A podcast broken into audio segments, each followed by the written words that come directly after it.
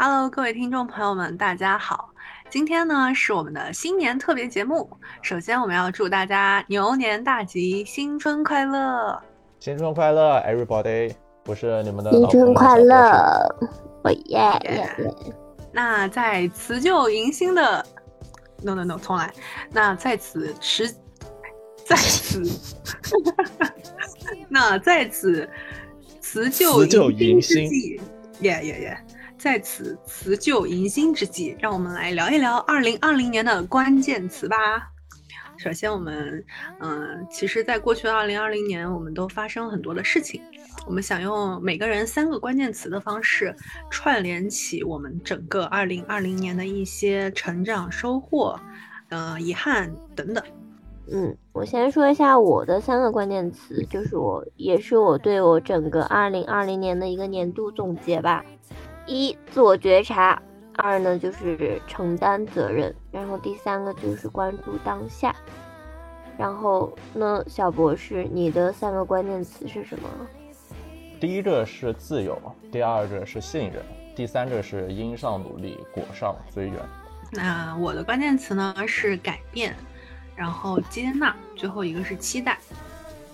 那我就我就先就我的第一个关键词说一下吧，就是我。我二零二零年啊，一直在进行一个自我觉察。嗯，我不知道你们会会不会有，就是，嗯，我突然在那个二零二零年的时候，我觉得我自己是一个很不清醒的一个人。就是就是怎么样才算是一个就是很不清醒的人？我觉得这个是分很多层面的吧，就比如说做选择，就是一个。需要很清醒的一个事情。我之前做选择是一个受外界因素影响比较多的一个人，但是我二零二零年开始就是看到自己真正的需求是什么吧，从自我出发，然后去设立自己的目标，而不是因为大环境需要我成为一个什么样的人，而我就要去达成一个什么样的目标。我觉得那样是。错误的一个观念，是的，嗯，我特别特别想要在这个地方做一个补充，就世瑶会比我快一步。我其实是在今年快要结，二零二零年快要结束的时候开始意识到，我我因为从小被教养成是一个懂事的、乖巧的、听话的人。就是很多家庭对于女生的教育都会是一个这样子的模式，那我也如愿变成了一个大家口中很懂事、很听话的人。但往往一个懂事和听话是要牺牲很多的自我意识、自我需求来实现的。那我其实也是想说，能够借世瑶的这一个启发，它算是我的一个觉察。我还没有真正进入到这个这个状态，嗯，能够感受到自我的需要和表达出自我的需求上。在这方面有一定的进步，确实是很有必要性的一个事情。我特别特别的赞同你这一点。然后我觉得就是大家都在说我们要爱自己嘛，其实爱自己我们光说是没有用的，我们要先觉察到自己的需求是什么，然后我们才算是真正的可以去爱自己。不然就是我们关注的都是。围绕着我们的事情，而不是我们自身，我们会错认为外界的东西是首要的。对，而且我想补充一下那个关于爱自己，因为这个东西越来越火，很多人提到嘛。其实爱自己真的不是说我们要非常自私或者是武断任性的那种，为自己一时之快而，嗯，很就就是。就很自私的一些选择，我觉得真正爱自己，就像是要说的，你要先察觉到自己的需要，然后自尊自爱，然后爱自己就是能够把自己的生活、情绪啊等等的去打理好，然后跟身边的人的交往啊、健康啊，就是你要让自己在你自己的轨迹里去运行，对自己身体和精神都负责任，才是真正的爱自己，而不是那种自私吧。就首先第一步就是是要说的，要觉察自己的需要。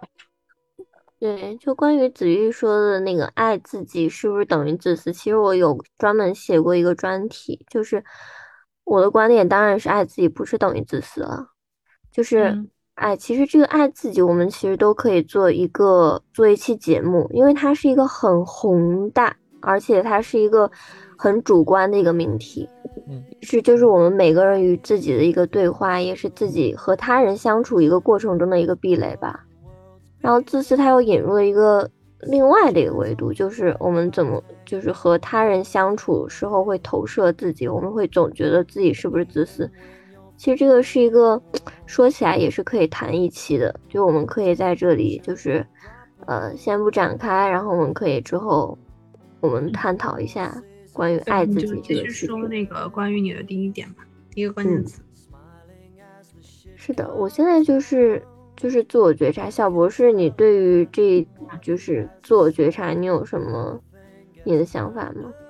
嗯，怎么说呢？就是二零二零年对于我来说是一个其实转折点的一年，因为在二零二零年的六月份的时候，我的博士已经毕业了，七月份的时候博士后已经进站了。在这个承接点的情况下，我其实很迷茫的一个状态。之前的时候是我的，是我可能就是自身的一个目标吧，然后就是为了去进大学去当老师，然后但可能是这半年科研它可能不太顺利啊，然后我可能第一次是对我是否要从事科研，然后是否要成为一个老师，然后产生了深深的怀疑，这也是我可能就是自我觉察自己去判断自己的，然后自己的一个过程吧。嗯，可能是在去年上最大的改变叫做自由，因为说我实际上是在一个相对的框架里面实现一个自自己的自由。博士毕业了，目前是在金钱上相对自由的，生活上也是一个相对自由的状态。然后是我觉得现在最大的问题在于，就是这种自由让我感觉到很不真实的，就可能是我现在可能学业的压力，然后科研的压力，让我对于我自己未来是否要成为老师第一次产生的怀疑。其次呢，是我可能呃身上的这些就是更为自由的状态，进一步推动我加深了这种怀疑，然后就让我自己更加不能够判断现在的这种状态，然后是不是一个比较有利的状态，一个可能更加一个好的状态。我可能现在也很享受这种自由，然后但我不知道这种自由，然后是不是一种可能就是更加 OK，一种更加合理的这种状态，然后怎么样在一个责任与自由的平衡里达到一个和谐的一个状态吧，是一个是我相当于在自我觉察的一个点。就是刚刚小博士也说到了，他今年正好是他的博士毕业和进站做博后的一个转折。我今年其实也是就二零二零年吧，他博士毕业那一年，我硕士刚好毕业，所以我第一个关键词改变就是在我做硕士毕业时候的一些选择的过程中，我走了一条还挺不一样的路。对我来说，这种改变是惊喜的。我做选择其实有一些呃依据。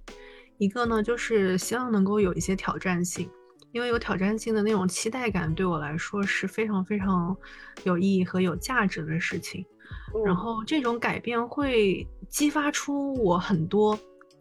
就是隐埋藏在内心深处的一些潜力和动力，就让我整个人会有一种被点燃的感觉。我还蛮喜欢这种改变所带来的一些感觉的，因为之前会确实会有更好走的路。就是就是这种改变给我带来了一些，嗯，前进的动力吧。就那么就是这么看来的话，听来的话，就是不管是小博士刚刚说的自由也好，还是子玉说的改变也好，嗯，小博士说的自由可能是一种相对自由，然后子玉就是他的改变也是有自己考。虑的度量在里面，然后去做选择，其他前提都是承担责任，然后承担责任也是我二零二零年的一个关键词吧，就是一个说起来很简单，但是你真正的承担起对自己的责任，其实是一个也是比较很难的事情吧。我好像就是在二零二零年这个分界线里，就学会了承担对自己承担责任，这个前提也是。因为我对自己进行了觉察之后，嗯，然后看到自己真正的需求是什么，然后我我才会确定的去对自己承担责任。你怎么去定义这个对自己承担责任呢？就是我觉得我们提出一个关键词，每个人对一个词的定义是不一样的。我觉得我们讨论一个话题的前提是，先把自己对这个东西的名词解释给边界给摘清楚，就你怎么去定义你的这个。我觉得这个责任也是承担这个责任，也是一个比较主观的东西。对于我来说，就是一是自我选择一个承担的责任，二是对自己目前处的状态和要做的事情要承担一个责任。然后第三是对自己拥有的一个关系，你要承担一个责任。就是总体来说，这个出发点是从自我出发的，然后扩散到围绕的也是以自己为中心去围绕的一些选择也好，关系也好。只要你做的选择，还有与你有关的关系，你都要自己先去承担起来责任。它是否是你想要的，就是首先要做一个判断。对，那我其实就是更想知道是你怎么样去定义你去和别人承担责任，然后这一点上，就是那可能就是一个关系的问题吧。就是我在二零二零年，就是一个很重要的点，就是我开始去斩断一些就是虚无缥缈的关系了。嗯，就这个其实这个关系，不论是在情感上，还是在其他的自己的一个社会关系上来说，都是这样的。因为虽然年龄只是一个数字吧，但是超过二二十五岁之后，就大家都会有自己的人生目标。如果就是还没有实现的话，就我们就必须要有规划性的去做，是吧？就不能走到哪就是哪儿，因为时间它可能就是一个很松的东西，你随便过一过它就没有了。然后我就觉得它时间的残酷性就不能让我在就是莫名其妙的人身上。和虚无缥缈人身上，然后去浪费自己的情感投入了啊！是这一点，我觉得我们都会很有感触。对对，因为情感投入它很耗神，很耗精力啊。然后，就如果它处理的好的话，就会让我们可能会影响我们其他生活，也会让我们很有动力。但如果它就是不很糟糕的话，就会让我们生活就是说的。就是夸张点，就是千疮百孔吧。是的，是的。就我的第二个关键词是信任嘛，就其实是我二零二零年经历了一段很离谱的一个恋情。就我觉得是在这一段可能虚无缥缈的关系上面，然后是他彻底改变了我，然后让我丧失了对于所有亲密关系的信任感。嗯，丧失了信任感吗？对对。对，我觉得是在一段亲密关系里面丧失信任感，其实是一个就是很可怕的一件事情。事情，嗯，对，就比如说，呃，我和你在那里做朋友，但我却不能百分百的信任你、相信你。就我们之间实际上是有一个就是隔阂，有，我并不愿意我要去把这一层隔阂或者分界点去给打破的一个状态。所以说，我觉得，然后这一点挺难的。嗯，挺难的。我特别想要就是接你的一句话，就是我其实，在二零二零年也感觉到，为什么就是很多人，可能我们对于感情的浓度跟纯粹度，我们三个人其实都是有要求的。就是我特别不能够理解，为什么会有那么多浅层次的交往存在？因为我觉得我跟人交往的过程中，我我如果愿意跟你交往。就这个交往就是人际互动啊，包括发展友谊、爱、爱情等等，我都是抱着一颗比较，就是信任啊，我很信任你，我知道你接近我，或者是你愿意来跟我做朋友，或者是发展，呃，恋情也都是，就是我会碰到，确实我也会，我也遇到了一些，就是他们用一种游戏人生的态度，嗯，不负责任的一个状态，想要去跟你，嗯，进行一些交往和互动的。我自己其实特别的不能够忍受这样的事情，我其实也会在这个过程中受到伤害，就有一种小丑是我自己，只有我认真了的那种感觉。嗯，所以我觉得信任真的在人际关系里，信任跟真诚吧，还是挺重要的。是的，就是现在不真诚的原因，可能就是因为我们在现代化社会中，它社会情感也会就是就是变得后现代化了起来吧。就大家不管是友情还是爱情，都是很暧昧的一个关系，都是觉得好像不想去承担过多的责任，然后承担责任这件事对于大大家来说都很难，或者是都认为彼此就是过客，后面反正都会遇到更好的，也不用急于把确定的关系把它给锁，把自己给锁死。我真的特别讨厌这种互动关系，会很磨人的经历。对，我觉得这种时候其实就在于我们自己要做一个判断，就是要判断好我们自己到底需要的是什么关系，想要的是什么关系。然后，但是对方他可能想要的和我们是不一样的。如果就是觉察到，对对，如果就是觉察到，如果是不一样的话，那就快速让自己撤离，因为我们不能。就是被这些没有意义的事情给消耗和浪费，我们的时间要去做很多对于我们自己来说更重要的事。我觉得这就是在对自己承担责任。嗯，觉得是以自己为出发点去承担起责任。我不知道你们有没有过那种 很奇怪的责任感，就是我有的时候遇到，就是对方他其实是想不想要。承担关系责任的情况下，我也很希望能够感化对方，然后希望他能够良心发现，也能够用一个真诚的态度，或者是一个呃，就是去去去去处理和看待关系。但后来我就发现，这个事情真的是很徒劳的一件事情。永远不要去想着去改变一个人，然后就算是他发生一些改变了，不管是一些好的改变还是。坏的改变，然后这是他自己真的所希望的一个状态吗？对啊，所以就是，嗯，我特别同意石瑶的状态，对自己负责的一种方式，也就是斩断这些关系。你不要想着说去改变和感化那个人。哎，怎么回事？感觉我们都突然说起关系都丧丧的感觉。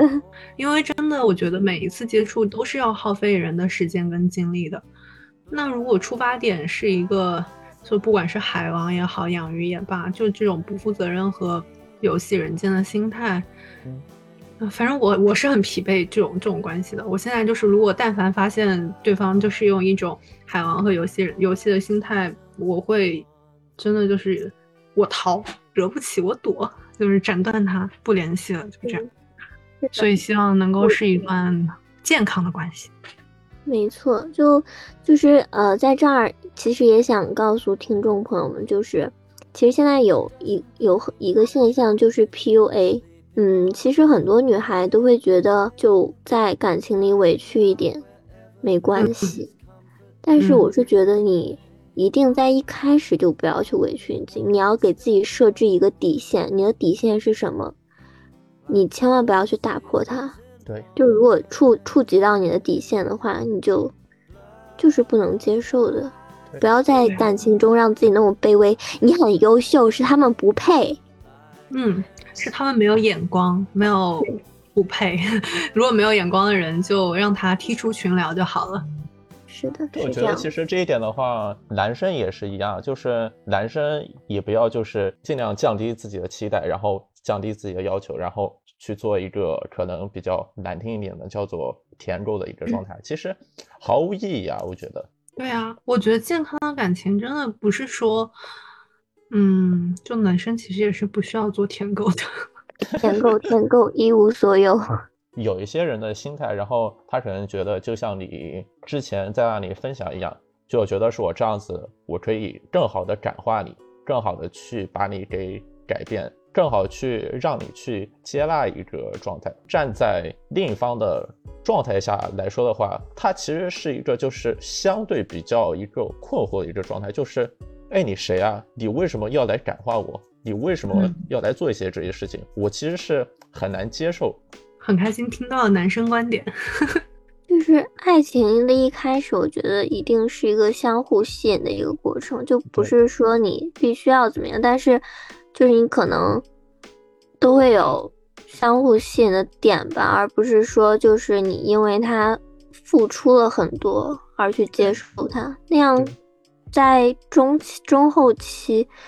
对双方其实都是一种折磨，是一种不对等的关系，是很痛苦的。嗯，对。就我特别想聊这个关于相互吸引，我觉得我想要感化对方的一部分原因，真的是有一种，我我知道这是不正确的一个方式，但我还是想分享，就是我的心态往往就是，比如说我发现你你对我们的关系是就不认真的，我会我就会有一种觉得是不是我不够优秀，没有办法吸引到你的真心，就会进入一个这个是首先这个观念就是错误的循环。对，然后我就会去希望说，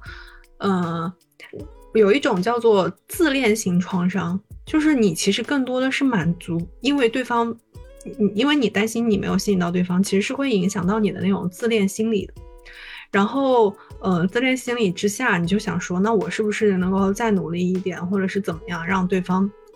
被你吸引，弥弥补自己和修复自己的那种自恋型的创伤？所以也要搞清楚，就是我要跟所有女生说一件事情，就是你是有得选的，你不要永远就是被选择，你是可以选择。就不要永远把自己放在一个被选择的地位。就是如果他确实是，也而且还有一种现象是，就是女生总会把对方的错误合理化。就比如说他犯一个什么错，然后女生会说：“哎呀，没关系，就这一次，就是他下次就是可能是个意外，他可能就是呃当时有事情在忙，或者是怎么怎么着。”其实。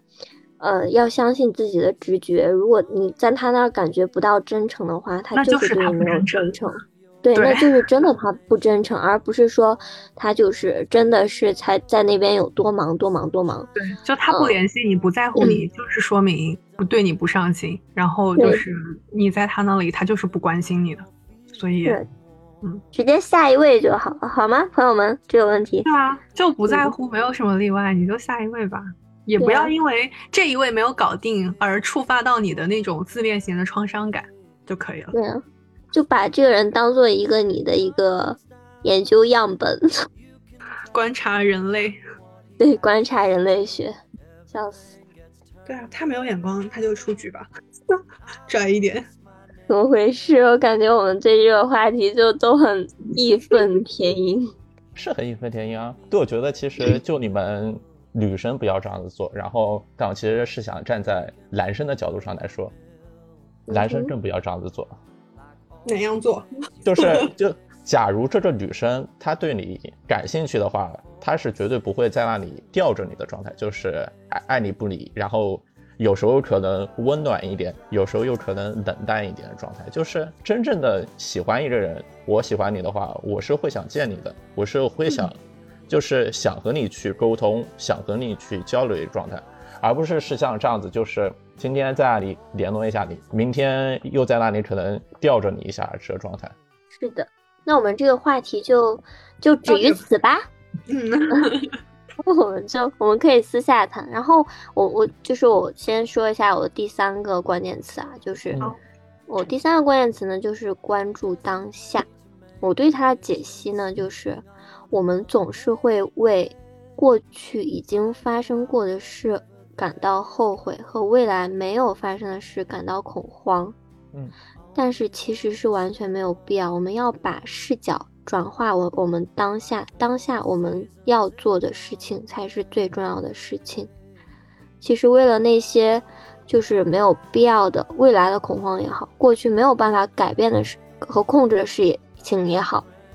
其实那些都是对于我们一个没有意义的一个内耗。所以就是这是我关注当下一个关键词的一个由来吧。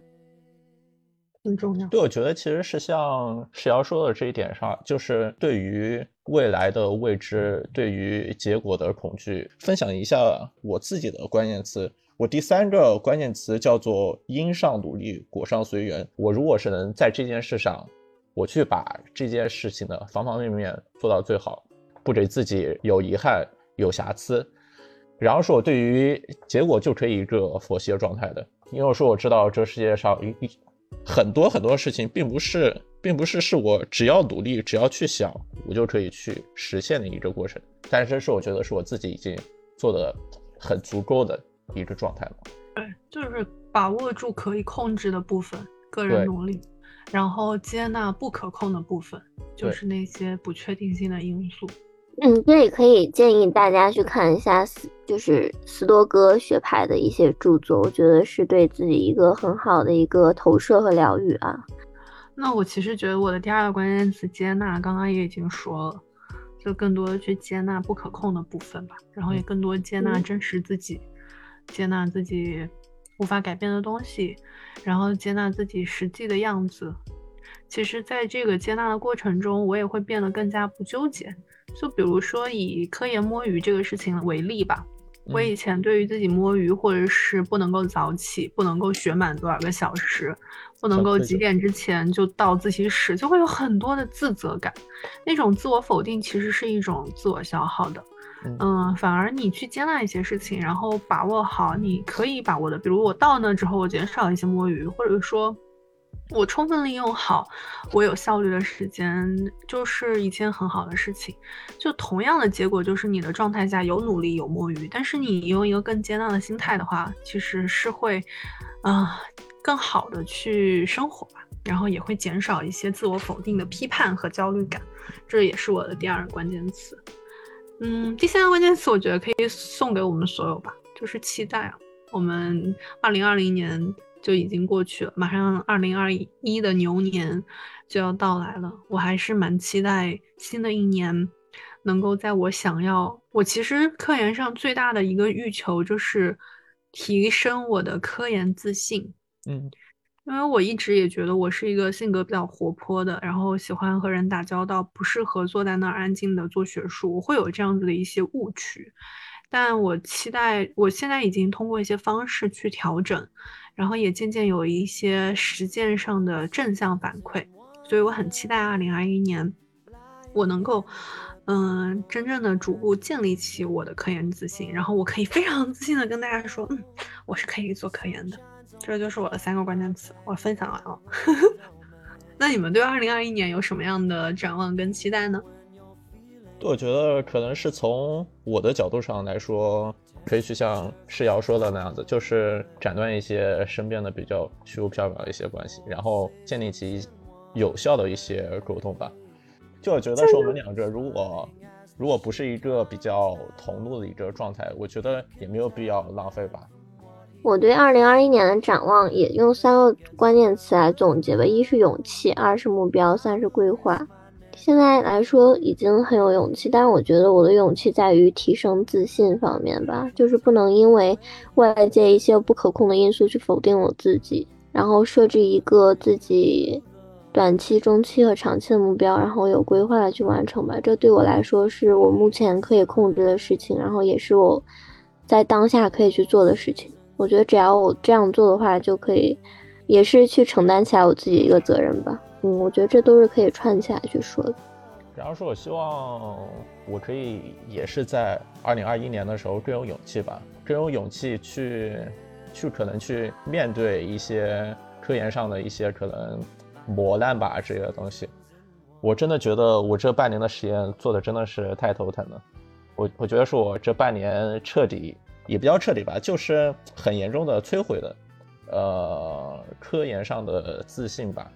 我觉得是我，你真的之前从来没有跟我们提起过哎。就你提可以这样提，就是我尝试着用我之前的思路和方法来去调节自己，来去安慰自己这过程。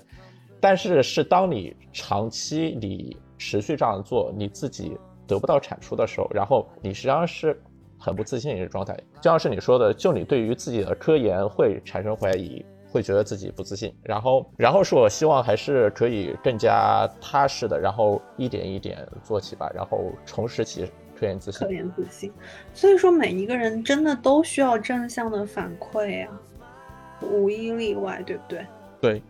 其实，如果越来越多的正向反馈给到你，可能你的科研自信心也会增强。嗯，所以你要先去勇敢的去做，才会有说。嗯，可能收到正向反馈的这个前提条件吧，就是你要先去多做吧。嗯，此外的话，是我还想分享一个很关键的点，也是也是子瑜之前在那里讨论过一个点，叫做早睡早起这点。嗯，我可能是在座年纪最大的一个人了，我已经突破三十岁了，各位还是二十几岁的小朋友，就我实际上真实的感觉到，就是自己的身体已经。熬不动夜了，就很累的一个状态。稍微可能大概两点左右睡的话，第二天精神状态真的是特别特别差。就我真的，我也觉得是这样，不能，我是不能突破一点，我突破一点，第二天就废了。对，希望是我可以在新的一年内就养成一个比较早睡早起的一正常的作息习惯吧，合理的照顾自己的身体。对，要做好。嗯，这一点我也非常想要好好做好早睡早起这一件事情。我觉得我真的是来到这边之后，这半年里熬夜熬得越来越厉害了，因为我会做习惯打卡嘛。然后我的习惯打卡这一列点点最少的就是关于早睡这一栏，就没有几个点。所以我希望，二零二零年能够早睡早起。然后呢，我们嗯，希望在这期节目的下方，听众朋友们也可以告诉我，你们关于二零二零年的年终总结的关键词是什么呢？还有你们对二零二一年的展望。好的，那我们这一期就到这里啦，祝大家新年快乐，新春快乐，快乐，新年啦！新春快乐，新春快乐，牛年大吉。牛年大吉，牛气冲天，牛牛牛牛，牛年大吉，平安喜乐。好的，大家见，拜拜，下期再见，下期见，拜。拜。